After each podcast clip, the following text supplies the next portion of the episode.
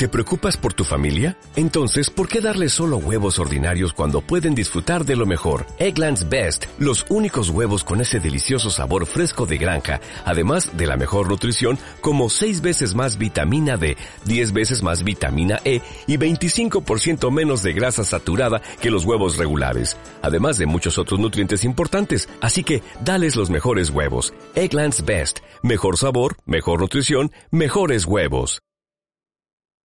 Naciónpodcast.com te da la bienvenida y te agradece haber elegido este podcast.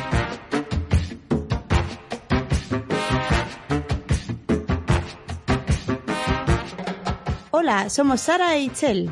¿Cuántas veces ante alguna situación no ha llegado a tu cabeza aquel refrán mítico de tu abuela? Cuando seas padre comerás huevos.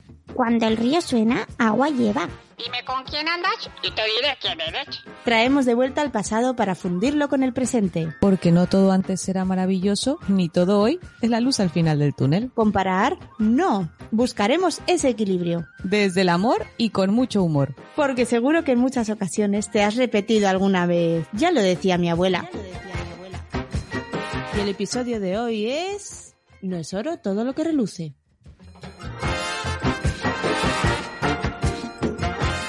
Amigos, ya lo sé, ya lo sé, mucho tiempo, pero estamos de vuelta.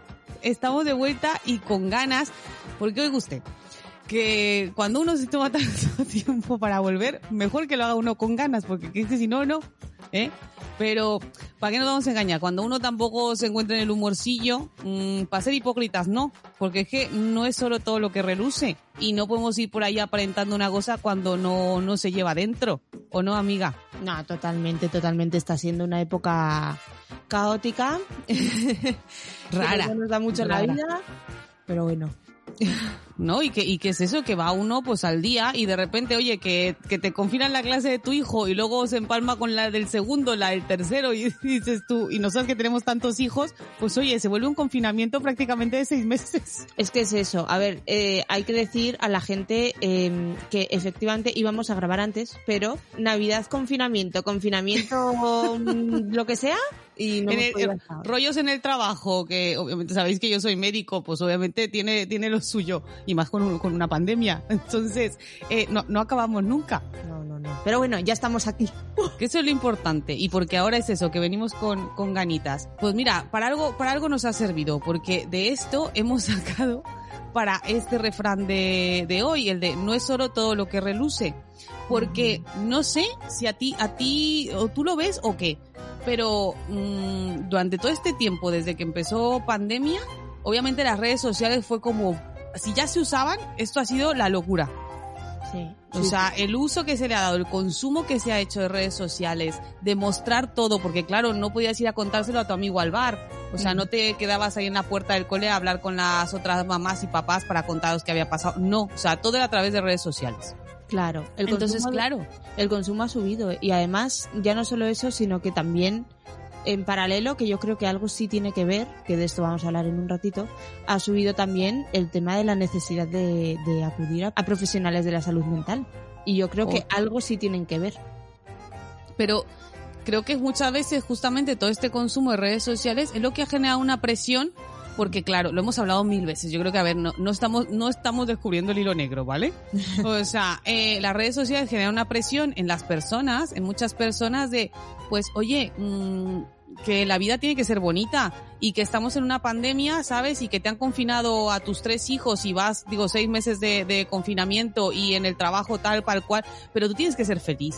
Porque, mm, mira, nada, cómprate, ponte a deco- decorar tu casa, cómprate unas plantitas nuevas, oye, este nuevo modelito que ha salido que lo usa mm, Victoria Beckham, o tú también lo tienes que usar y, y vas a ser feliz. Esa presión por el ser feliz. Sí, sí. Por el tener que ser feliz, por el no te quejes, por el todas las emociones que, que no te provocan eh, un bienestar, por así decir, eh, escóndelas. No las No, y no solo bienestar, porque es que a veces cuando uno está cabreado es que el bienestar es estar cabreado, porque o llorar porque lo tienes que sacar, Eso. sino como lo que no se ve bonito para los demás. Te digo que hay una cosa que, que me gustaba muchísimo, en, eh, que lo decía Berto Romero en, en, en, su podcast. Cuando la gente te pregunta eso, ay, ¿qué, qué, qué, qué va? Hola, ¿qué, ¿cómo estás? No te lo pregunta porque realmente quieren saber tus mierdas, porque no quieren saberlo. Lo hacen por educación, porque es verdad, te pillan a ti en un momento. A mí me pillan hoy y me dicen, ¿cómo estás? Es que me voy a poner a llorar. Vale, o sea, porque estaba al teléfono discutiendo con mil personas hoy, que, que, que es que si me lo preguntan, me va a decir, no, no, si yo solo quería ser educado, es que a mí no me interesa. Porque a nadie no- le interesa ver la parte fea de ti, la Ya, parte triste. Pero yo, yo ahí digo, pues que no pregunten, ¿eh? Porque yo sí soy típica que si ¿Ve? no estoy bien, digo, pues no estoy bien, ¿no? Y pues, Pues oye, no te voy a mentir, la verdad. Es que No, llevo no. un día No, O sea. Es que es muy malo. O, o luego está la otra parte, ¿sabes? Que a mí me pasa, a mí me gusta mucho maquillarme, yo maquillo todos los días. El día que se me ocurre no maquillarme, que alguien me pregunta, ¿pero qué, te sientes mal? Oye, ¿qué tiene que...? Me digo, joder, la gente de verdad que poco respeto, ¿eh? Oye, no, que porque un día no me haya querido yo maquillar, no quiere, no quiere decir que me esté muriendo. Ya, a mí me pasa al Eso es lo malo. A mí pasa al revés que me dicen, qué bien te veo hoy. Y yo como, ya claro, porque me he puesto mis coloritos. La gente es muy mala, eh, de verdad. Pero bueno, pues eso, que no es oro todo lo que reluce, ¿vale? Que yo sin el maquillaje tengo, oye, pues mis cosas, mi cara, mi, mi, mis líneas de expresión, eh, mis manchitas, mis, mis oye, eh, mi carita como es, pero yo la acepto. Claro. Ahora, hablábamos antes de empezar a grabar, porque estábamos hablando de una serie que ha salido por ahí en Netflix que se llama el, eh, es el timador de Tinder, ¿se llama? Sí, sí, sí. Bueno, Eh, porque justamente sobre, sobre el refrán que tenemos, un refrán popular, que se refiere a que no todo, ¿vale? Lo que brilla, no todo lo que parece, todo lo que aparenta, es real. Porque hay que tener mucho cuidado. Eh, ¿Tú te consideras una persona confiada o desconfiada? Yo soy una persona confiada normalmente. O sea, yo antes te lo estaba diciendo, eh, pienso que hay como dos tipos de persona. Eso, la confiada o la desconfiada, ¿no? La que te dice, eh, dame motivos para desconfiar de ti y la que te dice, dame motivos para confiar en ti. Y yo soy de la primera, la de empiezo confiando hasta que tenga motivos para desconfiar. Y es una faena porque, porque te, te, te hacen mucho daño. Eso te iba a preguntar qué tal te ha salido. Pues me hace mucho daño por un lado, pero por otro lado es verdad que, que he tenido amistades, o sea, y tengo amistades muy buenas, muy bonitas, que inicialmente no, no daban ninguna confianza por el motivo que fuera, por la apariencia precisamente, ¿no? Y después resulta pues que, que, que son buena gente, no sé. Es que, eh, mira, pues, es que justo eso, porque yo soy la parte contraria. O sea, yo soy, yo soy tu yang. Ah, sí, bueno. Eh, yo soy, suelo ser desconfiada. Eh, no voy tampoco por la vida así como mirando a todo el mundo de, ay, este me quiere apuñalar o ay, este me va a robar. No, no así. Pero mm, eh, tengo mucho la frase de piensa mal y acertarás. Sí. O sea, como de, no, a ver, primero vamos a conocernos, primero vamos a ver qué y luego ya, mm, ya sí tal. Ujú. Pero por ahora mm, yo tengo mis, mm, mis miramientos a todo esto.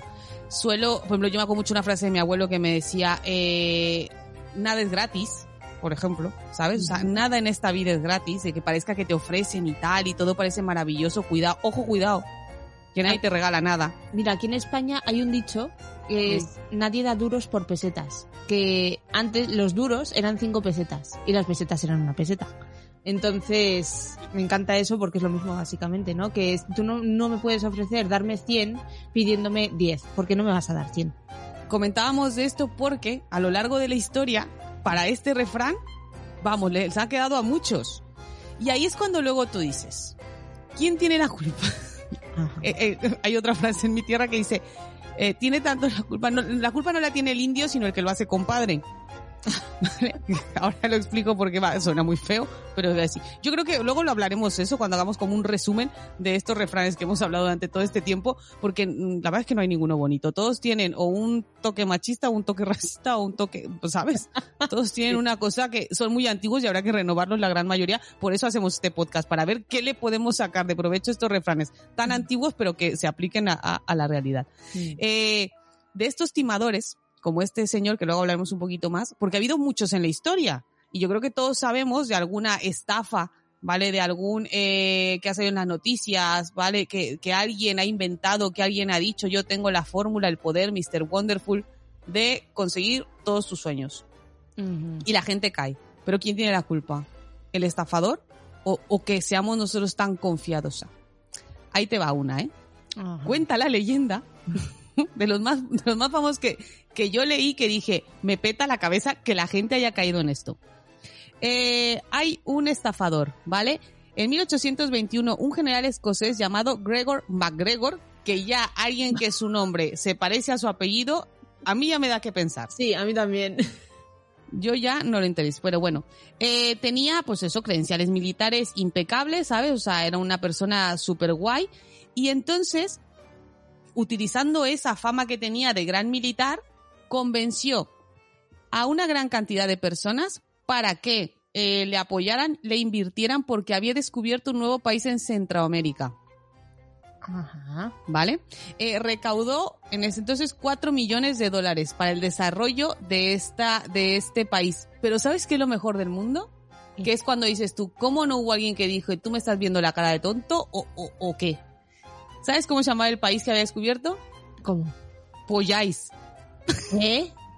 Polláis. Eh, en España este señor no recaudó dinero. P-O-Y-A-I-S. Polláis. ¿Qué esto es? ¿Me apoyáis o no? Menudo eslogan. Yo, no, no, todo, todo. O sea, no quiero saber cómo sería el himno de ese país, no querría saber yo cómo sería el uniforme para los Juegos Olímpicos de ese país. O sea, no quiero saberlo, de verdad.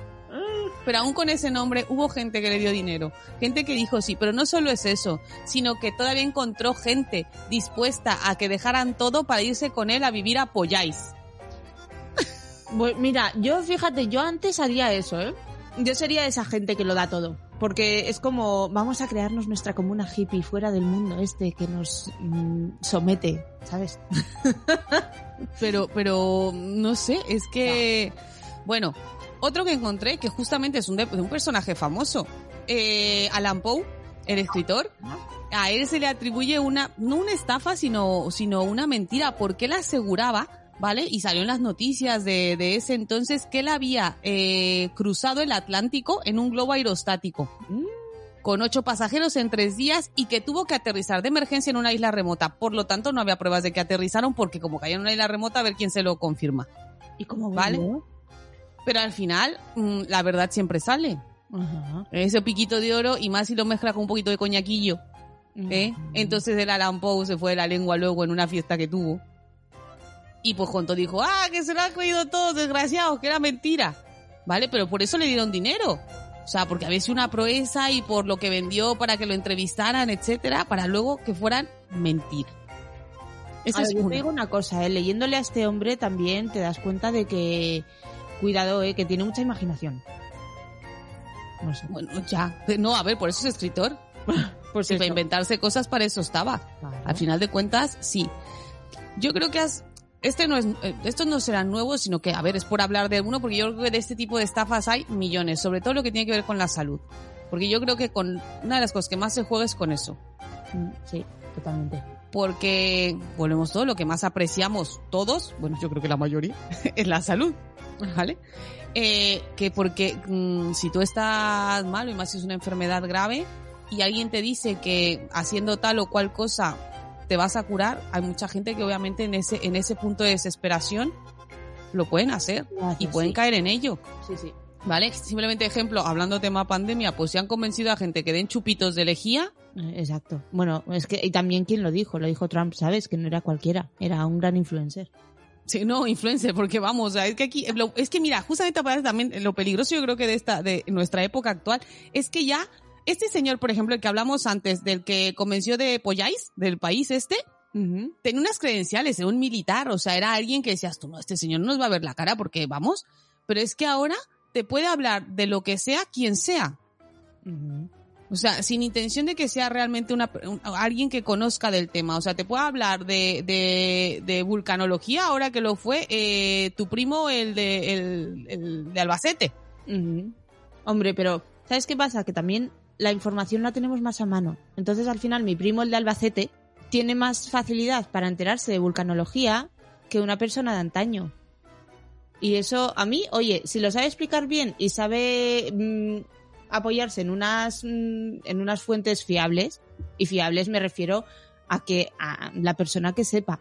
Pues entonces ahí yo, a mí me parece estupendo que lo cuente. Ahora, eso, insisto, las fuentes de las que toma esa información. ¿Ves? No podemos confiar en la gente. Es que no se puede, chica.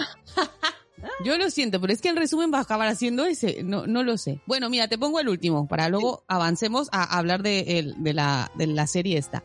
Víctor Lustig, el hombre que vendió la Torre Eiffel, no una vez, dos veces.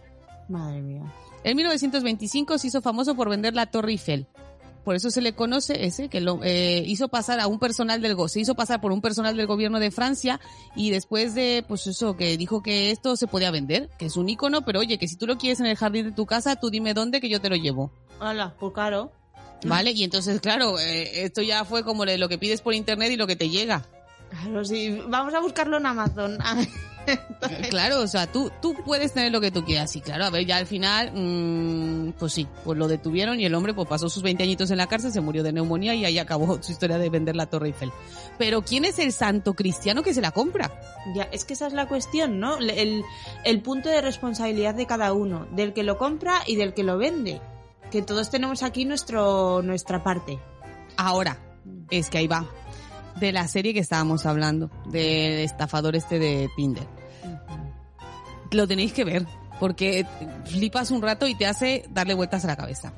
Este es, a ver, no es el primero que lo hace, lamentablemente. Es que, mm, este porque le han hecho un documental, pero es que de estos hay así. Sí. De hecho, creo que no tiene mucho, que también hubo un caso aquí en España que salieron de un estafador de tipo así también redes sociales para encontrar eh, pareja. Y también estafó un montón de mujeres. Es que la Eh. cuestión es que en- hoy en día estafar vendiendo crecepelos como que ya casi que no. Las estafas están súper elaboradas. Es que es una cosa que, que, que dices, ¿no? Pero ¿cómo puede ser que esta persona me estafe si, en el caso de este chico, si llevamos un mes saliendo? ¿Cómo puede ser? Si llevamos, o en el caso de este chico, con una de ellas, que llevaba 14 meses saliendo, o sea, un año y pico. Y dices, Sí, a ver, ¿pero no vamos a contar el final porque sería spoiler. Pero, por ejemplo, yo mi encrucijada es, que se lo comentaba a Sara, digo, antes que empezábamos a grabar.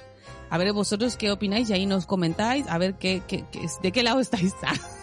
¿Qué, ¿Qué pasa? Porque yo le decía, ¿cómo no le hace desconfiar? Tú, te, tú conoces a alguien por Tinder, ¿vale? Que yo me imagino que es, pues, al- contactas con alguien, te gusta, pa- os intercambiáis eh, teléfonos y todo. Quedas con esa persona y te vas a tomar un café. Y esa persona te pinta que es súper millonario porque, claro, el café es en el Four Seasons, ¿sabes? O sea, súper guay, chachi, piruli. Y llegas al restaurante, tú, eh, trágame tierra, ¿qué hago yo aquí?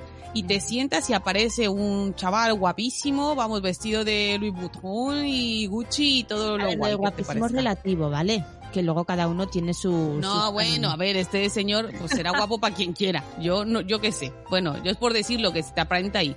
Es que le quiero poner como todo lo, lo guay, lo que se supone que te han vendido que es el príncipe azul, o sea, guapo con dinero y no sé qué tanta tontería. Vale. Sí, o sea, todo lo que añoras, deseas, eh, Sí, lo que, lo aparte caballeroso, simpático. Eh, a mí me encanta cuando alguien dice, ¿y a ti cómo te gusta que fuera tu pareja? A mí, a mí que siempre me haga reír. Y digo, pues un payaso, hija. Vamos a ver. Nunca he entendido eso. O, ¿sabes cuáles me matan? Las, cuando les preguntan, ¿y a ti cómo te gusta un chico? A mí que me dé caña. ¿En serio? ¿En serio? Sí, sí, yo conozco a mucha gente que dicen que sea un poco así cabroncete y digo, madre mía, Que- vete a que- y luego yo, yo no puedo. Entre las que dicen que quieren que las haga reír toda la vida y las que quieren que les den caña, yo que- mm, no sé. Terapia, por favor, la No, caña no, en no, de verdad. No, o sea, a- a- pa- a parar por no. Y igual que los chicos también que dicen, "Ay, no, pues yo busco, a mí la apariencia no no no me es eso, no, yo busco una chica así que sea eh, pues que sepa estar y yo sepa estar. Bueno, en fin, eh, las cosas que. Bueno, te aparece este chaval, se te sienta en la mesa, estás tomando el café, llevas 40 minutos de café. Oye, lo que siguiente que es, oye, pues lo que vamos para cenar, vamos al cine, un paseo, pero... No, no, oye, mira, que es que en 10 minutos sale mi avión privado a, a Bulgaria. ¿Qué? ¿Te apuntas o qué? Claro. Y ella le dice, pues oye, no tenía nada que hacer. ¿Era eso quedarme a ver la isla de las tentaciones? Pues me voy a Bulgaria. Ajá, claro. Pero a ver, esta chica... ¿Qué me estás punto. contando? Es que te digo, el tipo este no es tonto, porque tiene un objetivo muy claro, que son personas que añoran mucho, desean mucho todo el perfil que está vendiendo él. De hecho, las escoge muy bien y son muy parecidas todas ellas. Eso Y- también lo pensé, es verdad. eh, El, el perfil es muy similar, sí. Es muy similar y luego también eh, son chicas que, que, que añoran, o sea, no, no solamente eso, sino que eh, tienen esa necesidad de estar con alguien. La primera lo dice, yo quiero estar con alguien y sentirme, pues, pues, pues a ver, la infancia de Disney ha hecho mucho daño. Ya, pero vivimos en la época de los secuestros, chica, ¿no? Ya le dices yo que secuestros, tanta cosa que pasa en la, en la tele que tú ves, que se fue con una y no regresó, se fue con uno y no volvió. No sé, es que... mm, y luego a ellas, sus amigas, cuando les dice, oye, que me voy, que le dicen, tú, tú, pero ¿a todo dónde vas, loca? Pero es que se dicen sus amigas y es que es normal, es que yo sería una amiga. Ya, pero siempre está la cosa de es que no me entienden. Es que yo, o sea, yo, yo le entiendo a esta chica porque en el sentido de que cuando te pones muy emocional, cuando de repente el tío este conecta mucho y muy bien contigo porque tiene una labia que te mueres. Y, y, y- después, pues eso, de repente es como, va, pues sí, ¿no? Encima a la chica se le veía un poco así a lo loca. O sea, yo, yo le entiendo porque igual yo también cometería locura. No te lo compro, te voy a decir por qué. Porque todavía si fuera esto, porque esto sucede en, es en Noruega, ¿no? ¿O dónde es? Sí. No, esto sucede, la primera historia sucede en Londres, las chicas Ah. de Noruega. Vale, ah, es verdad, la chica es de Noruega. Pero bueno, sucede en Londres. Te lo compro si estuviese en Estados Unidos, porque el café americano te da para una conversación que te puedas contar la vida entera. Pues un tazorrón y de aquí que te lo acabas eso, acabas nerviosito y no acabas. Pero aquí con los cafés que os hacéis de este lado del charco, que es un chupito, que es que cuando dice un chico aquí en, España te invito a tomar un café, es que después del trago que es a tu casa o a la mía. Aquí no hay tiempo de conocerse. Así, Oye, así no hay sé, tiempo. Pero en Londres yo En creo un que café. puedes pedir un café americano, ¿no? No lo sé, los británicos son muy especiales. Tendremos que ir para comprobarlo. Bueno, la cuestión es, con esta chica pasa eso y dice, vale, me voy. Con otra chica, que realmente no llega a nada romántico, pero bueno, también la, la engatusa para hacerla su amiga. Le dice él, ay, es que quiero verte. Y ella, uy, pues que está muy difícil porque mira, yo estoy en Chimponcuac y, y tú estás en Ottawa. Dice, nada, pásame los datos, da- pasa, escaneame tu pasaporte y te llega un billete de avión. ¿Alguien que has visto una sola vez en tu vida le pasas los datos de tu pasaporte para que te mande un billete de avión? Claro, pero el tema es, no tengo motivo. Es que son gente que actúa como yo te digo. No me da motivos para dudar de él. Al revés, me da motivos para confiar en él todo el rato. Y es que eh, eh, es una faena porque somos, somos carne fácil. O sea, yo, pues menos mal que tengo mi pareja y no busco ninguna otra por ahora, pero. Por pero- ahora. Yo lo dejo así. Pero vamos, que el día que me toque, me, si me toca, me puedo dar una de porración que te No, mueres. pues no te voy a dejar que hablas Tinder porque estoy viendo que te fías mucho y me vas a tener en un agobio, chica. No, haremos citas como se hacían antes y tienes que buscarte otra nueva, que no queremos que pase eso, ¿eh? porque a mí me cae muy bien el marido de Sara. No estamos hablando de que suceda, pero no, no Oye, lo que que permitiríamos. divorciarse, se puede abrir la pareja, ¿eh? No, aquí no vamos a, a- no, no, esto estamos hablando de hipotético, pero no la dejaría. No, no, no. No, no, no. A ver, no. En eso sí que. A ver, ¿sabes qué me pasa a mí? En mi caso, que yo en esto soy bastante intuitiva. Y no es. eh, a mí que me den razones para desconfiar no es que esa persona de, de repente un día se enfade conmigo. Eso a mí no me hace desconfiar. A mí me hace desconfiar las incoherencias, los datos que no me cuadran. Y eso es súper fácil. Pero eso no te parece incoherente a alguien que te conoce de una vez, por muy millonario que sea, porque él tampoco sabe quién eres, que te diga, vente, te llevo en mi avión, ¿cómo sabe que no eres una loca? Que luego en la primera noche en la que estén así, pum pum arribota, te saca un- una daga y te la clava de, de- de- del pescuezo al, al, de este, pues no sé. Claro, claro. O sea, a mí, por ejemplo, este chico, pienso que, tendría que verme en la situación de esta chica, pero pienso que yo no habría caído por el tema de que em, él dice que viaja mucho y lo demás, pero no, no es concreto como tal. Tengo enemigos. ¿Qué enemigos? Mis enemigos me persiguen. ¿Qué enemigos? ¿De qué? O sea, dame una historia con mucha coherencia. No, te voy a decir una cosa, se la crea bien él, porque él, ¿qué hace uno típico, no? Porque es que nos hemos vuelto así, que es que también eso es, es que eso es de, de primero de tonto. Eh, siempre que tenemos dudas, ¿a dónde nos recurrimos en primer lugar? Mm, A Google, es así. Sí, claro, claro. O sea, se nos ha vuelto una facilidad. Entonces, claro, este lo tiene tan planeado que sabe que las chavalas, la que llegue a desconfiar, lo primero que va a hacer va a ser buscar sus datos en Google. O lo- todo lo que él le ha contado de que él es hijo de un empresario, no sé qué, lo va a buscar. Y él lo tiene tan hecho que claro, cuando ellas se meten ahí, se abre lo que él quiere que vean y que, y que da la apariencia que es real lo que dice, que la empresa es real, que el señor, su padre es real, que él forma parte de esa familia, que ta, todo se, se enrolla que dices tú, oye, pues... Y entonces claro, dices tú, no, pues sí me ha dicho la verdad, si es el príncipe de Bel Air.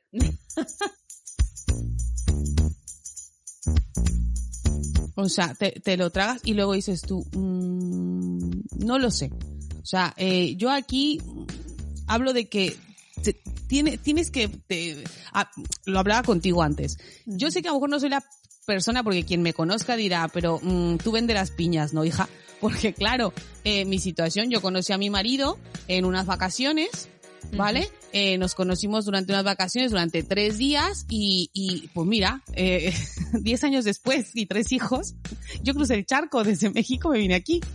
Y- y habrá quien diga, ¿y tú loca qué?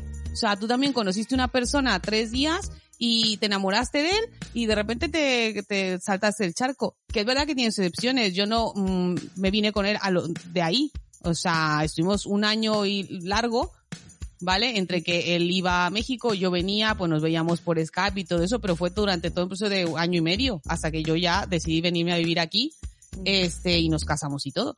Pero, pero es verdad que si a mí me contaran mi historia, alguien diría, ¡ay!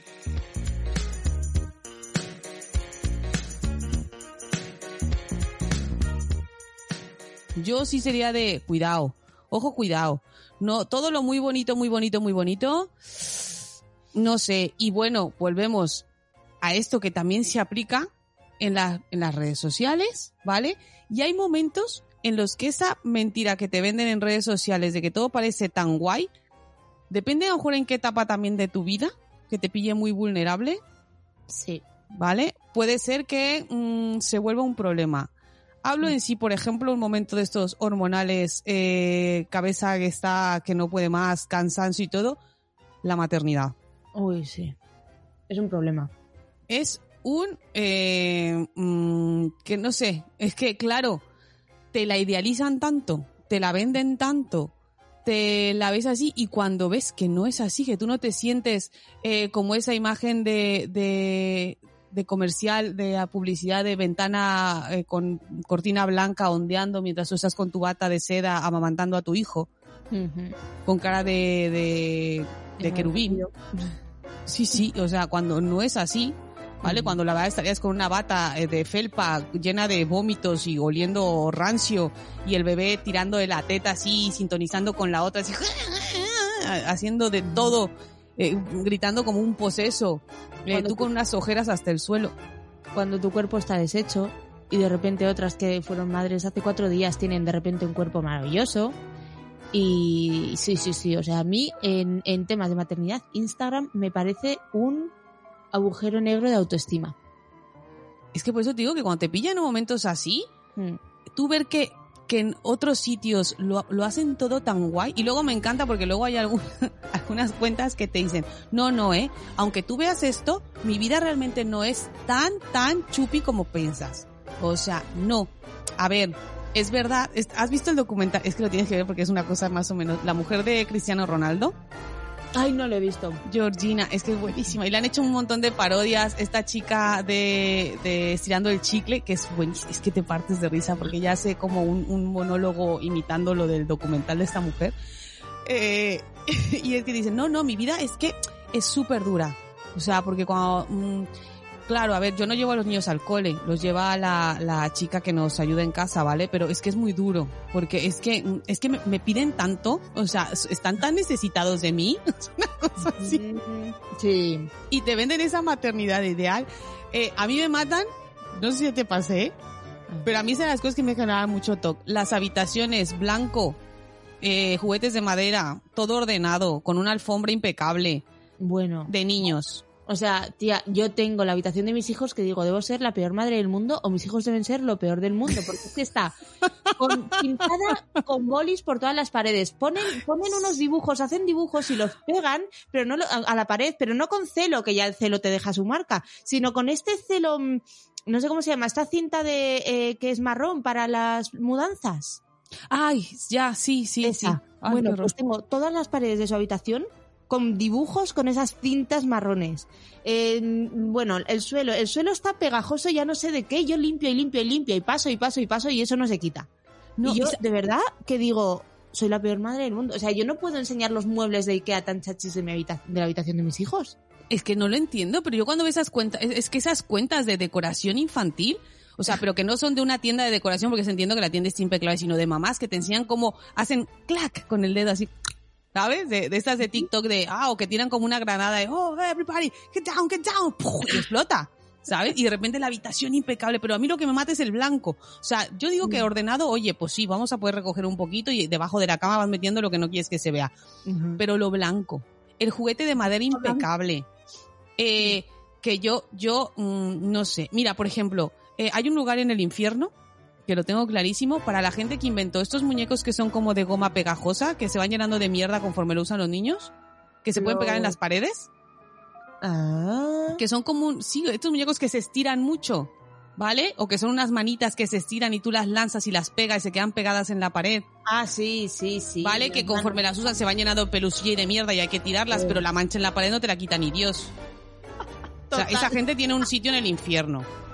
¿Vale? O sea, porque yo creo que me parece eso y el slime son las peores, las peores porquerías que se han inventado. Slime, todavía tengo slime pegado en, en, la, en la parte de fuera de mi casa, de, en la fachada. Pero que eso mancha de por vida, que se queda la mancha ahí. Qué asco, qué horror. Es que parece un mocardo ahí pegado, un mocardo con brillantina. Y yo, digo, Yo quiero, yo quiero de verdad, o sea, como mm, estándar de calidad para esa gente que hace esa- esos vídeos de sus habitaciones impecables de niños, eh, quiero la, la luz esa azul, ¿vale? De CSI. A mí no me engañan, ahí tiene que haber mierda. O sea, ahí tiene que haber algo, tiene que haber fluidos, tiene que babas, eh, pises, o sea, tiene que haber, a mí no me engañan.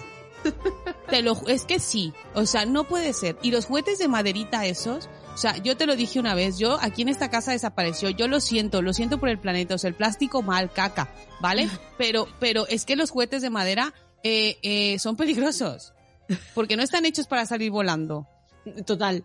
Ya sé que la gente dirá, tus hijos son unos salvajes, no, me da igual, No, no, los niños lanzan cosas. pero los yo- niños lanzan cosas. Mira, yo le compré a mi hijo, al pequeño eh, que tiene dos años, le compré mm, lo que es la, la caja de permanencia, que es un material Montessori para los niños de un añito, Ya. que es una bola y una cajita y, la, y la- con un agujero encima, ¿no? Y la bola la metes en, en la caja y entonces el niño ve como que el objeto desaparece pero sigue ahí, ¿no?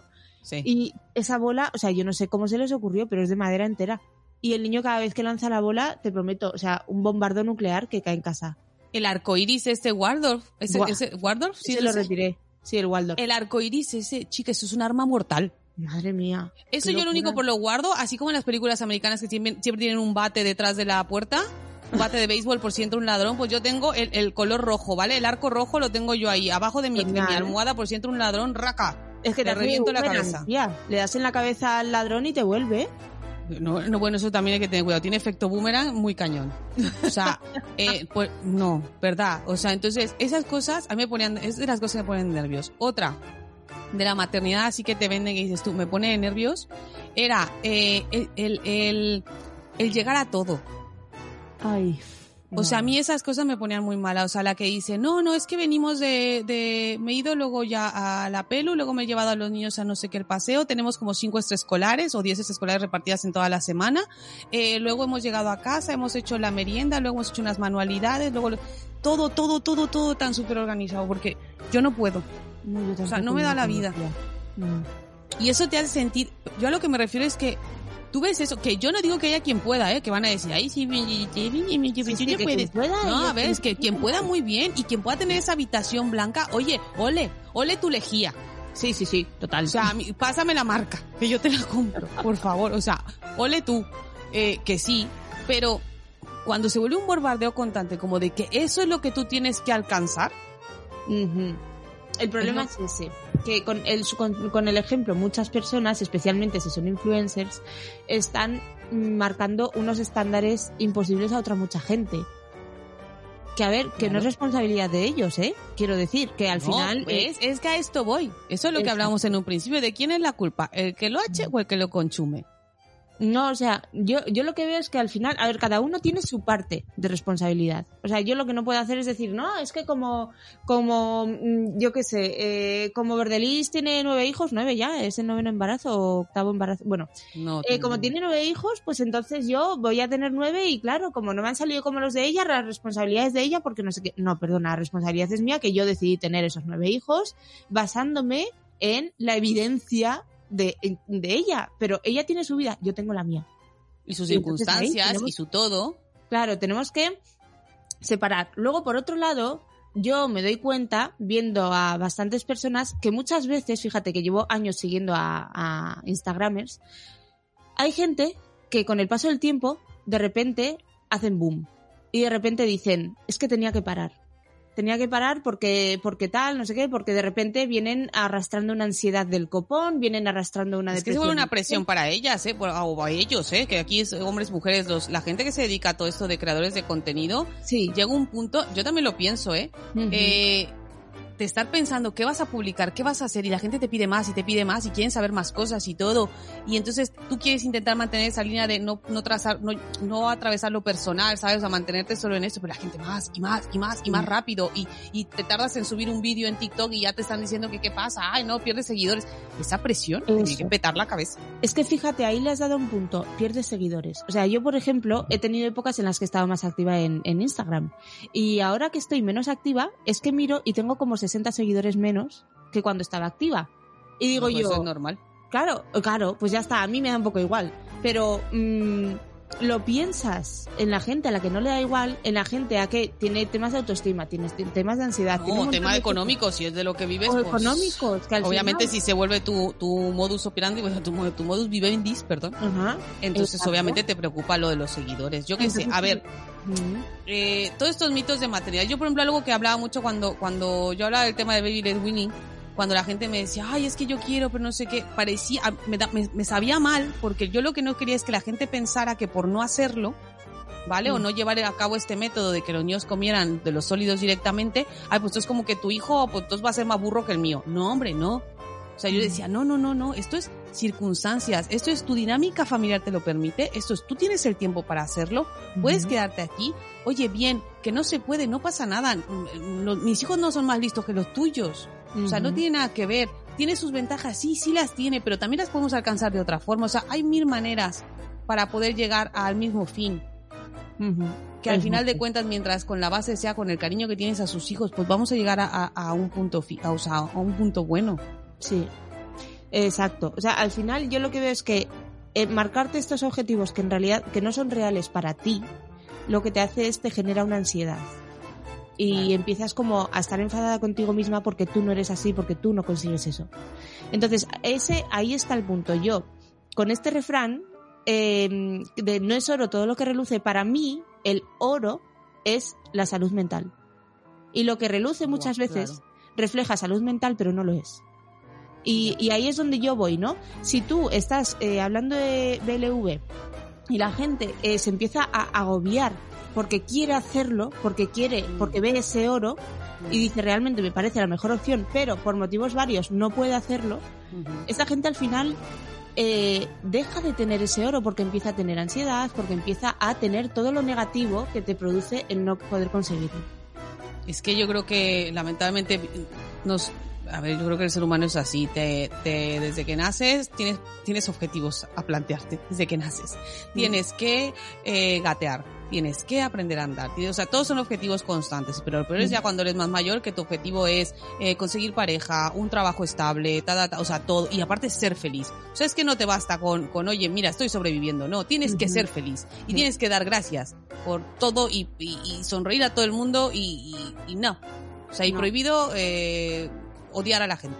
O sea, en- entonces te van cargando con eso y cuando tú tienes estos sentimientos que en algún momento vas a experimentar de ansiedad, de tristeza, hablando un paso más allá de depresión, ¿vale? Sí.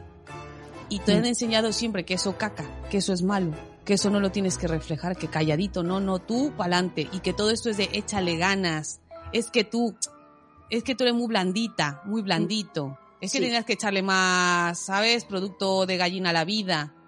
Y dices tú, "Mm, no.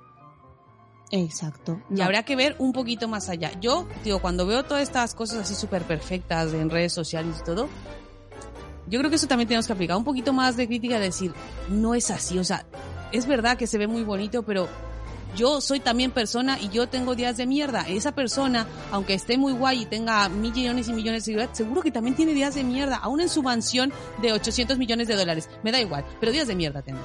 Sí. Y hay días que estará de malas.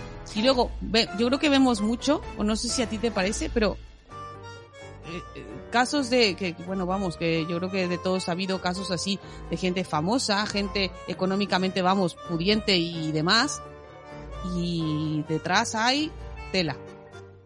Claro, esto surgió, de hecho, la conversación sobre para este podcast comenzó con lo del tema de, de la muerte de esta actriz, de Verónica Forqué. Verónica Forquet, ¿no?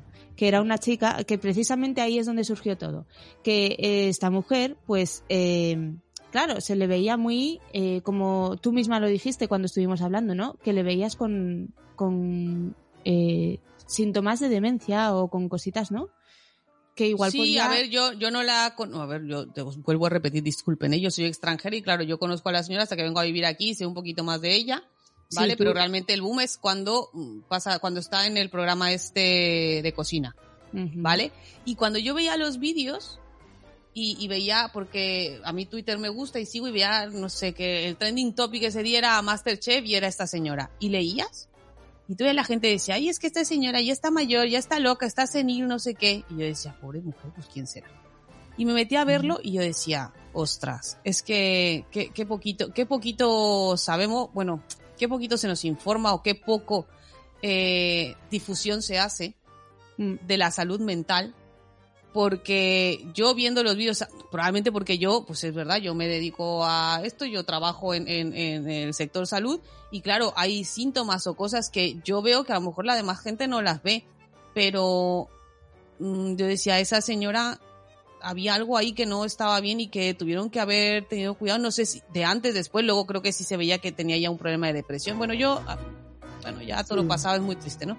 Pero el punto es el, el, la poca difusión que hay de la salud mental, de que te- te- tienen que llegar a pasar todas estas cosas y, y de gente famosa, ¿vale? Para que entonces se hable más cuando es que mucho más allá de gente famosa, o sea, mm, tiene, tiene todos estos problemas. Con el tema de la pandemia, vamos, se han disparado, sobre todo en el, en el sector, yo hablo de mi sector, el sector de los sanitarios, los, las bajas por ansiedad, las bajas por depresión, Y, y los, y los mismos psicólogos te dicen que es que ahora mismo tienen trabajo hasta las orejas. Es que es fuertísimo. Ah, pero claro, ¿y dónde está la figura del psicólogo donde debería de estar? ¿Por qué no se le ha dado esa importancia que tiene que tener? Es que ahora mismo, ¿sabes qué pasa? Que como la salud mental no se ve, ¿no? Esto es como, como antes en la Edad Media cuando la gangrena estaba normalizada y que alguien tuviera, le faltara una pierna porque se habían tenido que cortar por la gangrena, pues bueno, la vida, ¿no? Hasta que de repente se empezó a dar esa importancia o, los medios pudieron hacer que, la, que, que, que estas cosas no sucedieran, ¿no? Y ahora estamos, en términos de salud mental, estamos como en esa época. La gente tiene mucha gangrena, pero como no se ve, no ponemos los medios. Es que eso yo espero que todo este ruido que se hace, porque de verdad eso yo es lo que espero, que cuando Mm. se hace todo este, ru- este ruido y se alza la voz y se habla de todo esto, aparezcan esos medios que tú dices. Y aparezca y se entienda que esto tiene que estar en, en muchos sitios. O sea, me refiero, yo qué sé, en Estados, por, Estados Unidos, por ejemplo, está la figura del consejero escolar o el consejero académico que son lice- licenciados en psicología, ¿vale? Que están en las escuelas.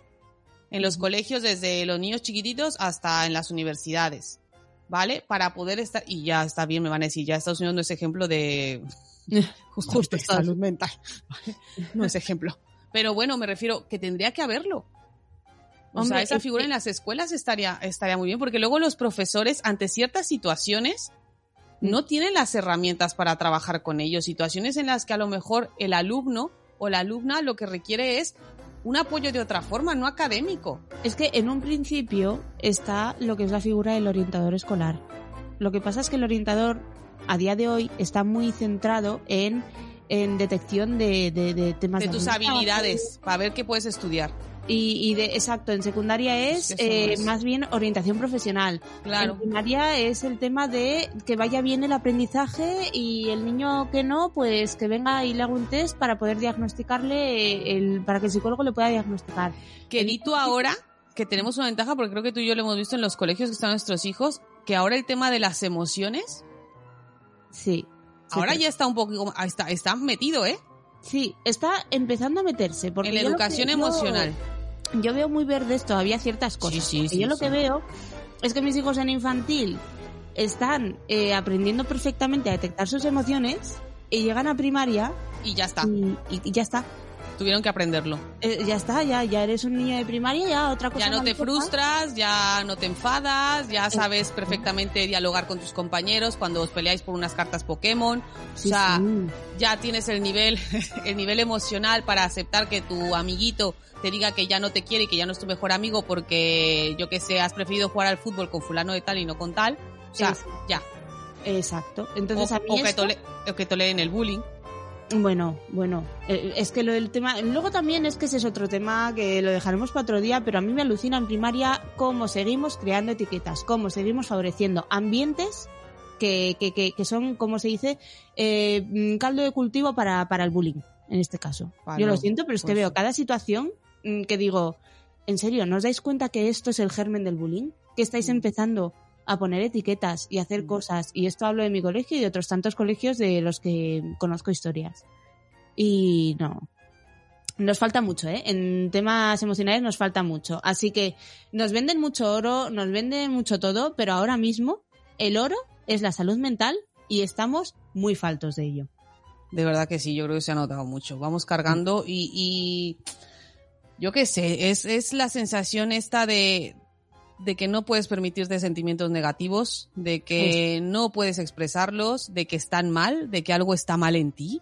Si es que, oye, tienes una familia, tienes hijos, tienes un marido que te quiere, tienes un buen trabajo, tienes un no sé qué, todo eso, como que todo así, y es que no te puedes sentir triste. Tú no puedes Claro. sentirte triste. Sí. Tú no Yo el año- puedes tener mm, ansiedad. Exacto. Yo el año pasado, justo, ya sabes, que estuve pasando por un estado depresivo bastante mal, malo. Y, y precisamente yo me repetía todo el rato a mí misma, si lo tengo todo, ¿por qué no me siento feliz? Porque yo no me sentía feliz. Y, y entonces, eh, claro, acudí a terapia y demás, y justo pues mi, pues mi psicóloga me decía, pues es que eh, tienes derecho a no sentirte así. Porque igual mm, tendrás que buscar si realmente lo que tienes, lo que eres, es la felicidad que añorabas, porque lo mismo no lo es, ¿no? Un poco a, a remover en todos esos cimientos de mi vida. Porque hay mucha gente que es como, lo tengo todo y no soy feliz. ¿Por qué? Pues porque igual no era lo que quería. Que en mi caso no, ¿eh? en mi caso ya he pasado esa etapa y, y bueno, pues fue una crisis como todos las tenemos. Pero, pero hay mucha gente que en esas crisis se da cuenta de, si yo no quería tener hijos, ¿por qué narices de repente tengo hijos? ¿No? Pues porque te arrastra el mundo, porque te arrastran todas esas influencias de mira qué maravillosa es la vida, sí, el oro está aquí, el oro está aquí, el oro está aquí. Y tú lo estás buscando y de repente te das cuenta que ellos te han dicho dónde está el oro que ellos buscan, no el que tú buscas, Claro, claro. no el que tú necesitas. Pero luego también ahí va ese punto, y lo hablaba hace poco con una amiga también. O sea, que es, es que, ¿por qué no soy feliz? Pero luego es que, ¿quién es feliz 24 horas al día? Claro, es que una cosa es sentirte feliz y otra cosa es serlo. Yo soy feliz, pero no me siento feliz 24/7. Exacto, o sea, yo no estoy así de, ¡ay, qué alegría! ¡Ay, los pajaritos! Claro. ¡Ay, qué bien! Una caca de perro le he pisado. No, o sea, no voy, la verdad, o sea, yo lo que puedo decir con felicidad es, no es esa constante euforia, me refiero es al estar tranquila. O sea, ¿por qué? Porque aunque pueda tener mis cosas, mis te- temporadas malas, tal, a lo mejor problemas en el trabajo o en la casa, o me he peleado con mi marido o mis hijos o a tal, o lo que sea, ¿vale? Pero sé que de todas maneras hay una base y que aunque tenga eso, mm, puedo, puedo llevarlo porque tengo esa base y está estable. Cuando esa base empieza a tambalearse es cuando tenemos que cuidarnos, tenemos que poner atención. Si somos nosotros los que nos sentimos así, pues eso, buscar ayuda y si nosotros detectamos a alguien que a lo mejor no ha sido capaz de detectarse en sí mismo que necesita esa ayuda, pues sí somos capaces. Pero esto solo se consigue informándose, esto solo se consigue que quien tenga que hacerlo difunda más sobre, sobre todos estos temas y así tengamos las herramientas para ayudarnos o para ayudar a alguien. Sí, sí, sí. Y eso, es, eso también es muy importante. ¿eh? El momento en el que vemos a alguien un poco así, decirle, oye, ¿no? De verdad, me importas. ¿Cómo te encuentras? ¿Cre- ¿Necesitas ayuda? O sea, y sobre todo, yo no puedo asumir obviamente la responsabilidad de lo que esa persona necesite, pero sí puedo eh, acompañarle hasta donde ese profesional que sí le puede ayudar. Y eso también es importante. No el coger y decir, ay, pues sí, ya se le notaba un poco apagado y al día siguiente, no, pues claro, pues se, se suicidó porque tal. Que el tema del suicidio también es otro temazo. Tabú total, sí. pero a día de hoy, como... A mí no es esto tanto el tabú, sino que yo creo que es algo que ten- tendría yo que releerme, releerme bien para no hablar por hablar, porque luego es que uno aplica muchos puñalismos, es verdad. Entonces, mm, a ver, son temas duros que yo creo que igual buscaríamos a quien nos apoyara si tuviéramos que tratar en algún momento el tema Sí. para que para que nos, nos llevara más de la mano con él, porque es un tema complicado, sobre todo porque no la quieres cagar, por decirlo así. No, no, o sea, claro. no decir tonterías que no que no son. Sí. Pero que, que al pero es- dime, No, que al final es eso, que hay muchas personas que es como que acaban en unos puntos que dices tú, uy, pues yo no le veía que fuera a llegar a ese punto. Dices, es que normalmente han dado muchas señales antes de llegar a un punto de depresión, de depresión crónica, ¿no? De, de, de una ansiedad de, de todo, o cualquier cosa. Antes, antes de eso, la gente da muchas señales. Y lo bueno es que, y una sociedad sana, yo pienso que es capaz de detectar esas señales. Y fíjate también algo que, que se merecen todas las personas que tienen, que están atravesando con problemas de salud, de salud mental, es el respeto. Porque tú no vas con un paciente diabético y le dices, ay, claro, es que eres diabético porque quieres. O sea, tú eres tonto, ¿no? O sea, porque es que no le echas ganas y teniendo todo lo que tienes, ¿vale? Teniendo toda la posibilidad de tener todo lo que tienes, es que mm, eres ya, no. Tú no vas y se lo dices a eso. Una persona con una insuficiencia renal, no vas y le dices, ay, claro, es que si le echaras un poquito más de ganas, el riñón se te arregla. Ya, bueno, Pues es- entonces no, hay que entender la enfermedad, hay que leer un poquito más y ver que no es como echarle ganas y collarnos de tazas de Mr. Wonderful. O sea, no funciona así.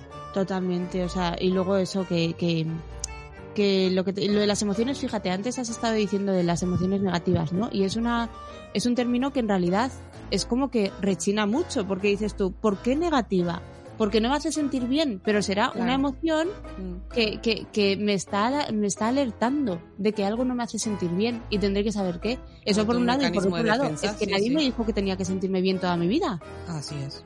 O sea, yo por algo tengo las emociones, pues a veces me sentiré más, más mm, mejor, a veces me sentiré peor y todas ellas me, me hablan de mí. Y eso es importante porque es autoconocimiento. Sí, yo es poner atención. Sí. Gente que no sabráis Tinder, no es cierto, no va por ahí. También, no compréis la Torre Eiffel, ¿vale? No, no, no sale bien.